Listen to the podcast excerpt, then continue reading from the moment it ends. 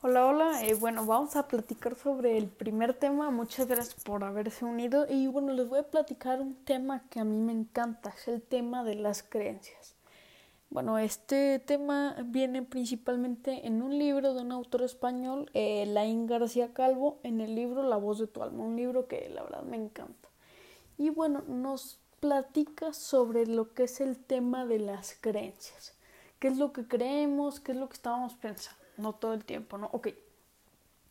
Las creencias son el puente entre el yo actual, el tú, la persona en que eres tal cual el día de hoy, y el tú que siempre soñaste, el tú millonario, el tú empresario, depende independientemente eh, de tus sueños, ¿no?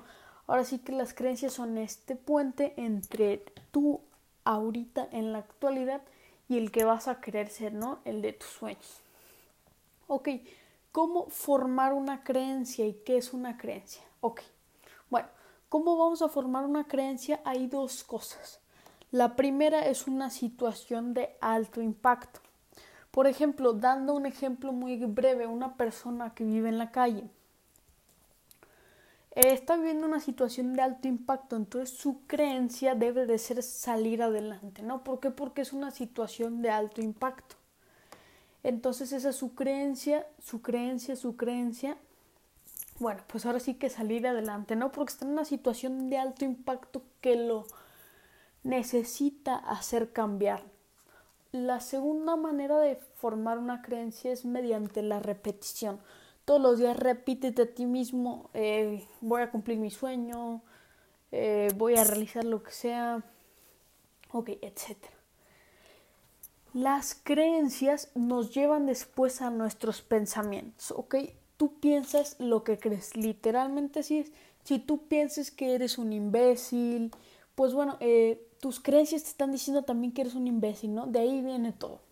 Las creencias pasan a los pensamientos, en cambio, si tú crees que eres un empresario, si tú crees que eres una buena persona, pues tus pensamientos, ¿qué van a ser? Van a ser pensamientos de una buena persona, de una persona empresaria, ¿no? Ahora sí que dando un ejemplo por decirlo. De ahí nos pasamos a las acciones. Entonces vamos, creencias que las formamos por el alto impacto o por la repetición.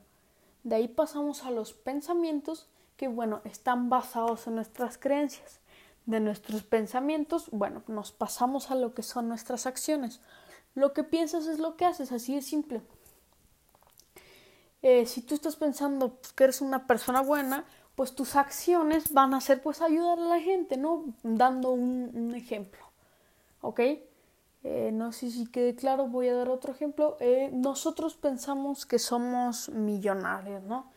esos son nuestros pensamientos. Entonces, ¿cuáles son nuestras acciones? ¿Qué hace un millonario? Pues un millonario ahorra, invierte, tiene negocios, etcétera de nuestras acciones, bueno, nos pasamos a la parte más interesante, los resultados. Entonces vamos, creencias, de ahí nos pasamos a los pensamientos, que es lo que estamos pensando todo el tiempo, de ahí nos pasamos a las acciones, lo que pensamos es lo que hacemos.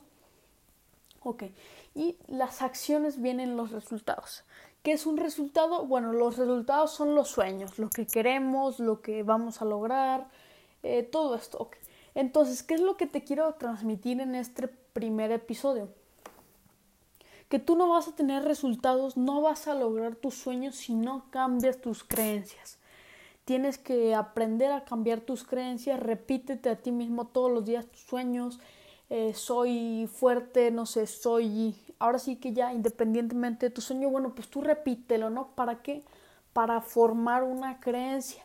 La creencia, recuerda, te lleva a tus pensamientos, tus pensamientos te van a llevar a tus acciones, vas a trabajar duro por tu meta, vas a hacer todo lo posible por tu meta y de ahí nos vamos a pasar a los resultados, ¿no? Que es ahora sí que lo que nosotros queremos, nuestros sueños.